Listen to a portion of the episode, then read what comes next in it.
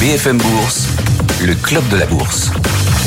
Alors, une valeur qui, euh, aux États-Unis, véritablement s'envole, c'est le cas de le dire, Intuitive Machine. Vous savez qui c'est Intuitive Machine? C'est cette société qui a réussi à allunir une nacelle. C'était hier soir à 23h30, à déposer une nacelle sur euh, la Lune, près du pôle sud de la Lune. C'est la première fois qu'une entreprise privée parvient à se poser sur la Lune, figurez-vous. Et cette euh, entreprise, elle est cotée à Wall Street. Intuitive Machine, le titre gagne 20% aujourd'hui. C'est important le pôle sud lunaire, hein, dans la mesure où on imagine, on envisage des gisements de glace sur place, donc H2O et potentiellement de l'hydrogène, ce qui permettrait pourquoi pas à terme de nourrir une colonie lunaire. C'est pour ça qu'Intuitive Machine a déposé cette nacelle, et puis ça permettrait peut-être aussi de nourrir en fuel un, un futur décollage vers Mars.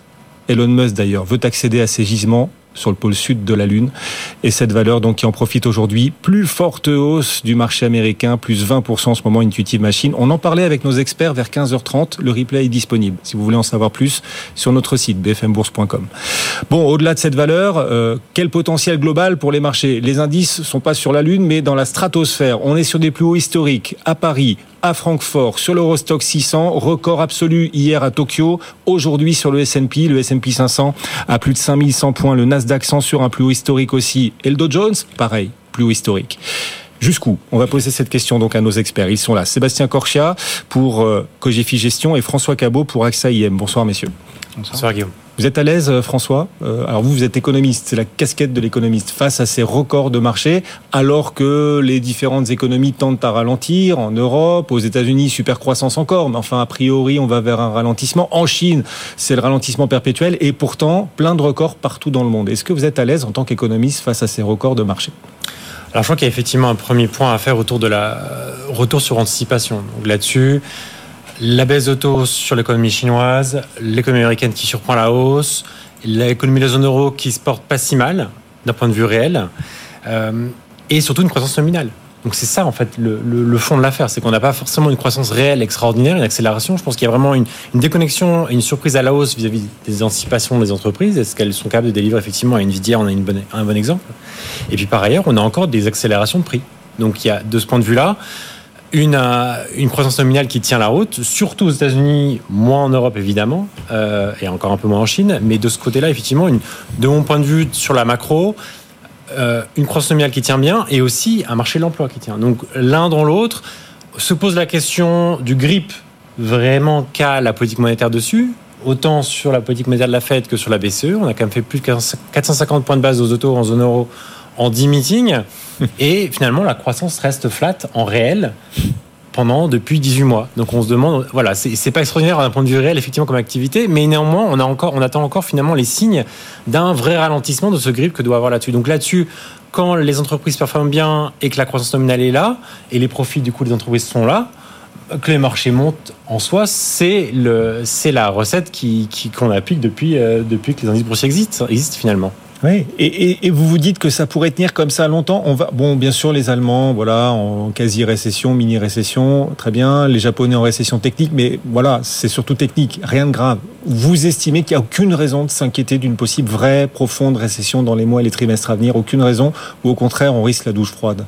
Non, je pense qu'effectivement, c'est sur la zone euro, c'est une stagnation, c'est notre scénario depuis un an en réel et il est en train de se développer et on reste sur ce scénario-là, donc une croissance qui tourne autour de zéro à horizon 2024. Euh, Mais encore une fois, en nominal, on a encore des prix qui accélèrent de l'ordre de 3% en 2024. Donc, de quoi se nourrir de ce côté-là. Et côté américain, évidemment, un ralentissement. Mais encore une fois, euh, on tourne à une croissance réelle à 2% en 2024. Donc, avec un marché de l'emploi qui lui-même ralentit, mais qui tient bien. Donc, une consommation et un investissement, et investissement qui vont tendance à ralentir par rapport à la croissance exceptionnelle du second semestre 2023. Mais sur un, ralentissement plutôt en douceur, euh, plutôt qu'effectivement un effondrement ou une récession. Et, cette croissance américaine qui alors pourrait euh, certes ralentir un peu, mais enfin qui reste très très forte, incroyablement forte, compte tenu en plus de l'ampleur des récentes hausses de taux. Mhm. Est-ce qu'on arrive peu à peu à, comprendre les tenants et les aboutissants de cette incroyable croissance? Certains nous disent euh, la croissance et la dynamique de l'emploi, par exemple, sont dues à des départs à la retraite plus importants que leur rythme naturel, parce que comme Wall Street bat des records, ah oui, c'est une bonne nouvelle pour beaucoup d'Américains qui du coup continuent de partir à la retraite beaucoup plus tôt que prévu, ce qui contribue à tendre le marché de l'emploi et donc à faire monter les salaires et à nourrir la consommation.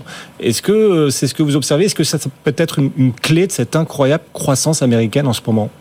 Non, très clairement, bah, l'économie est tenue par la consommation, qui elle-même est tenue par un revenu disponible brut. Euh, donc ça veut dire que euh, réel, donc l'inflation décélère, donc mon pouvoir d'achat augmente.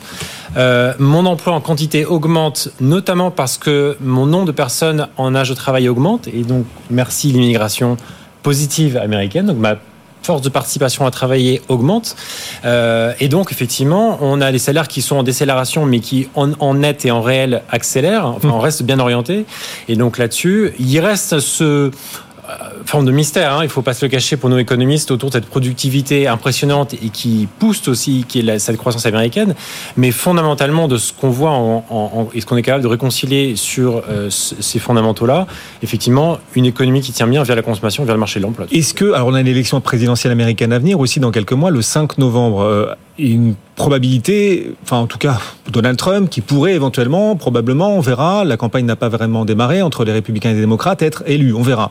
Mais est-ce que cette, euh, ce scénario-là pousse les entreprises à investir énormément avant que Donald Trump soit éventuellement élu, dans la mesure où il a annoncé qu'il mettrait fin à l'IRA et à plein de programmes, par exemple les véhicules électriques, il n'en veut pas aux États-Unis.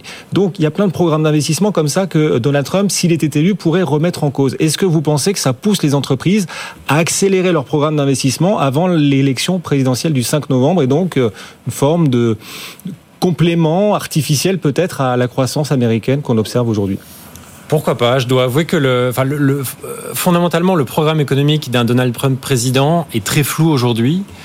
Euh, autant sur la politique économique intérieure que sur l'extérieur. On a des vagues idées, on sait que ça peut être un peu disruptif, on sait qu'en même temps qu'il voulait étendre la, la baisse d'imposition aux entreprises, mhm. donc baisser certaines subventions, mais en continuer d'autres qu'il avait mis en place et qui arrivent à échéance juste au moment où il est élu.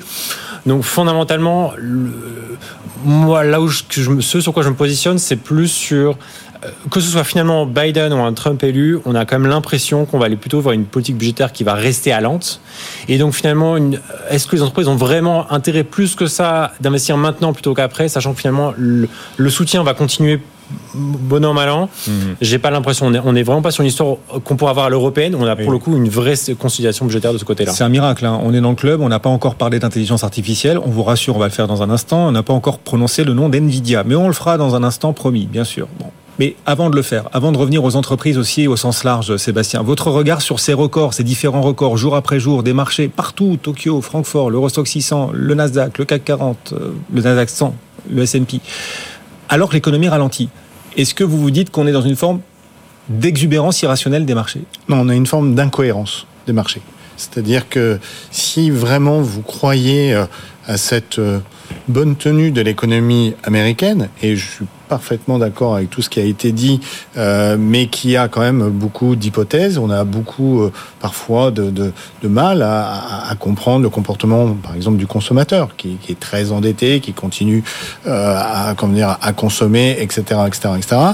Aussi sur une économie qui est quand même dopée à la dette, hein, au déficit budgétaire et à la dette. Il faut pas l'oublier. Un moment où les taux sont au plus haut, ça fait partie de ces risques. Et là, je rentre dans le dans le monde des incohérences et des risques. C'est-à-dire un marché qui monte, qui monte en faisant abstraction totale des risques qui peuvent être politiques, le flou artistique complet sur, sur les élections, euh, sur, euh, je dirais, le risque géopolitique qui monte, il peut être au Moyen-Orient, mais il peut être de nouveau aux portes de l'Europe. Hein. Je vous rappelle que le front euh, ukrainien et russe, il est quand même extrêmement fragile, et avoir les Russes dans, dans euh, quelques semaines à 200 km de Kiev, ça pourrait réveiller un petit peu tout le monde, et ça, c'est quand même pas pressé, vous le voyez euh, avec le, le, le VIX. Et puis, incohérence aussi, parce que pour deux choses, d'abord, parallèlement à la hausse de ces marchés, vous avez euh, tout un tas d'investisseurs institutionnels qui parquent leur liquidité sur les monétaires. On en est à 8000 milliards sur les,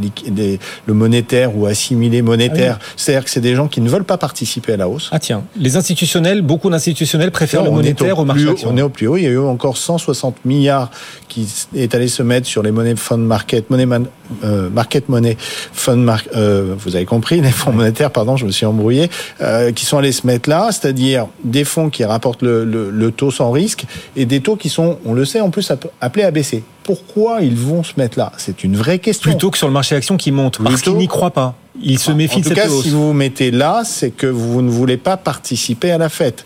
L'autre chose, c'est que si vous y croyez autant que ça, pourquoi allez-vous mettre sur seulement quelques valeurs qui sont des valeurs extrêmement rassurantes? Des valeurs, et là je vous fais la transition sur celle du moment, mais des valeurs extrêmement rassurantes, c'est-à-dire des valeurs certes qui ont euh, des bénéfices, mais qui sont des valeurs somme toute de croissance, et que si vous dites que l'économie est robuste, qu'il n'y a pas de, même pas de soft landing, il n'y aura pas de no landing, pourquoi le marché n'achète pas, euh, je sais pas, du Caterpillar, euh, n'achète pas des valeurs pétrolières, n'achète pas des small caps, si on regarde par exemple le Russell 2000, Mais justement, ne suit pas ça. parce qu'il n'y aura pas d'énormes rebonds de la croissance. Pourquoi il n'y aura pas d'énormes rebonds de la croissance? Parce qu'il n'y a pas d'énormes ralentissements.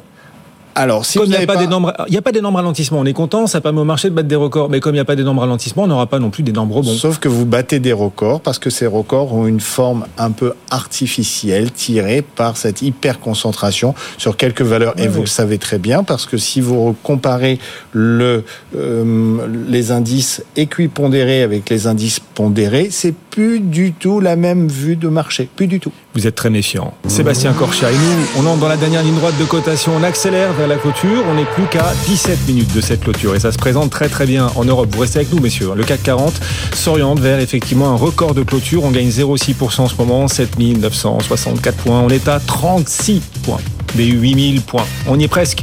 Plus forte hausse Air Liquide. Alors ça fait, ça fait plaisir. hein. C'est l'un des petits plaisirs de la semaine de voir une valeur de fonds de portefeuille comme ça remonter à la surface. Et ça a été le cas toute la semaine. Air Liquide a gagné sur la semaine plus de 10%. Encore 2% de hausse aujourd'hui Air Liquide. Capgemini aussi progresse d'1,7%. On a Fnac Darty, belle publication.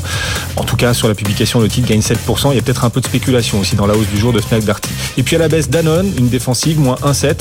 Kering aussi qui recule de 2%. On va continuer d'en parler. On appellera Étienne, Étienne Braque à la Tour Euronext dans une poignée de minutes. Mais d'abord, le club, nos clubbers sont en place pour euh, continuer d'anticiper les évolutions de marché, voir ce que les marchés, les bourses mondiales ont dans le ventre. Sébastien Corchia et François Cabot ce soir nous accompagnent. Juste avant de parler à nouveau peut-être un mot d'NVIDIA, la Chine, parce que pendant que les grands indices mondiaux battent record sur record, euh, les Chinois, eux, se, se carapatent, on le dit comme ça. Euh, Les autorités chinoises ont annoncé cette semaine que les institutionnels n'auraient pas le droit de réaliser des euh, ventes nettes d'actions pendant la première demi-heure de la séance, ni pendant la dernière demi-heure de la séance, et ce tous les jours. Ça permet de régler le problème, voilà. Enfin, encore de la restriction, encore de la régulation supplémentaire et une forme de contrôle de, des agissements des institutionnels sur le marché en, Chine. Qu'est-ce que vous vous dites face à ça, Sébastien Que ça peut permettre au moins de limiter le potentiel à la baisse, les risques de baisse du marché chinois Ou au contraire, vous le voyez négativement en vous disant c'est pas ça qui va attirer les investisseurs internationaux davantage? Bah, Vous avez parfaitement déjà répondu euh, au problème, c'est qu'effectivement, il faut arrêter ce flux négatif sur euh, euh, les marchés chinois et c'est important pour la Chine parce que si vous voulez être une superpuissance, il vous faut plein d'éléments, y compris une monnaie qu'ils cherchent à avoir, une monnaie euh, mondiale, mais également un marché, euh, un marché boursier digne de ce nom-là. Effectivement, il y a un problème de, confiance sur ce marché qui était un petit peu opaque. Il y a eu aussi beaucoup d'introductions en bourse de un peu tout et n'importe quoi. Il est temps de faire le, le, le ménage, mais euh, également, effectivement, si vous êtes trop restrictif, vous allez empêcher les capitaux d'entrer parce que effectivement vous aurez peur si vous êtes un investisseur international de plus pouvoir ressortir ou que ça soit euh, pas facile. Et en plus quand vous connaissez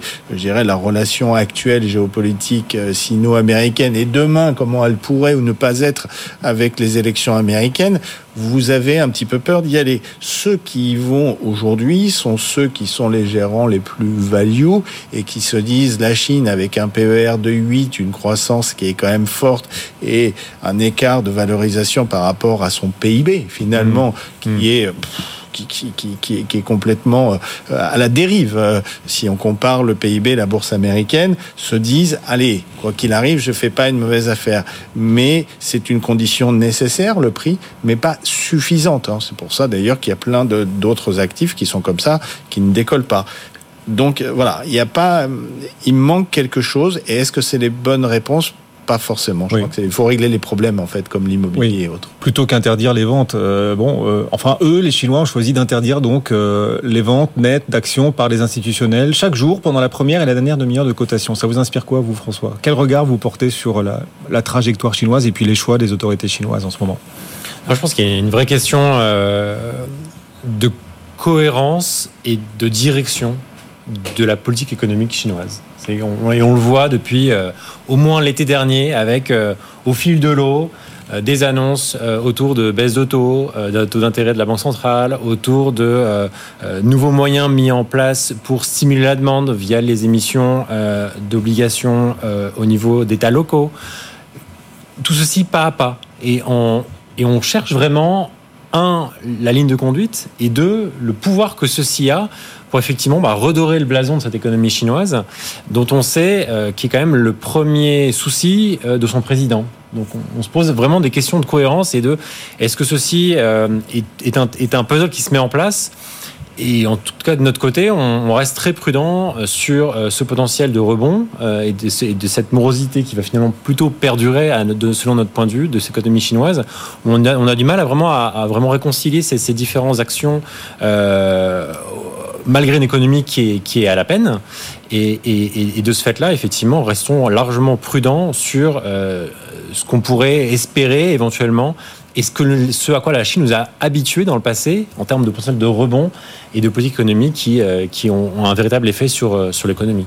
On vous rappelle les marchés sur des records euh, historiques, la clôture sans doute historique à vivre dans quelques minutes. On appellera Étienne Braque à la tour Euronext. Notez qu'NVIDIA, qui tout à l'heure progressait après son incroyable hausse hier de plus de 15%, bah NVIDIA c'est finalement un tout petit peu retourné. Rien de très méchant sur NVIDIA. Et encore, hein, quand je dis que s'est retourné, bah, on est repassé dans le vert à l'instant. On était dans le rouge, puis là on est à plus 0,26, ça tient à peu près.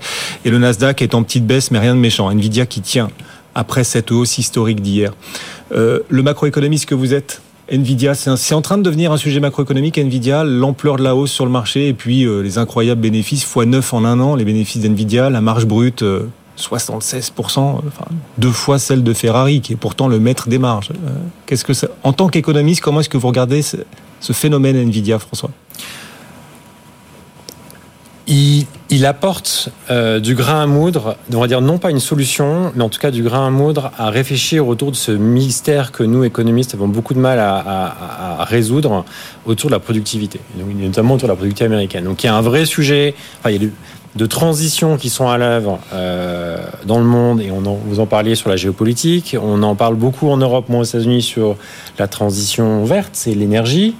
Euh, mais il y a aussi un gros sujet évidemment digital dans l'ensemble du monde, euh, également en Europe, mais qui paraît largement en retard en Europe et beaucoup plus présent aux États-Unis. Donc je pense qu'il y a quand même ce sujet-là qui est, évident. On a découvert il y a 18 mois, 2 ans, ChatGPT, et, et tout ceci effectivement est lié. Et on, euh, en pleine phase d'absorption, de, compréhension de ce qu'est ce changement de technologie, l'impact que ça a. Et le fait est que euh, pour que ce changement de technologie ait et que ceci puisse effectivement avoir un éventuel impact à long terme sur la productivité, se doit de passer par effectivement un nombre d'entreprises qui investissent, qui réussissent, hmm. pas toutes forcément, euh, mais qui puissent effectivement se faire. Donc je pense que je le vois vraiment cette pas dans les résultats de cette semaine et dans l'évolution drastique du prix boursier, mais plutôt dans une tendance de long terme de cette transition technologique qui est qui, qui dure depuis longtemps, mais qui finalement a, par a priori plutôt arrivé à un point de rupture récemment et qui là apparaît vraiment pour une nouvelle mesure. C'est la question de la semaine. Euh, est-ce qu'on doit se réjouir ou pas de voir cette euh, hausse incroyable d'NVIDIA porter euh, les marchés mondiaux sur des records? On posait la question à Gilles Mouek hier, il est le chef économiste du groupe AXA. La publication d'NVIDIA est-elle une bonne nouvelle Et la réaction de marché, bah, il a l'air plutôt serein. On vous propose de le réécouter. Gilles Mouek, pour qui finalement NVIDIA est peut-être une bonne nouvelle pour la stabilité financière. Le marché ne salue pas la promesse de revenus futurs euh, qui serait euh, de fruits d'investissements coûteux aujourd'hui. Et dans ces cas-là, euh, un haut niveau des taux d'intérêt est problématique. Non, le marché salue des résultats massifs qui sont déjà observables. Euh, et ça, c'est important parce que euh, ça permet de, de, réduire, pas complètement, mais ça permet d'être un peu plus serein sans doute sur les risques que tout cela fait, fait peser sur la stabilité financière. Ce, ce n'est pas la promesse de revenus futurs hein, auquel on, on, on, on observe, qu'on observe aujourd'hui.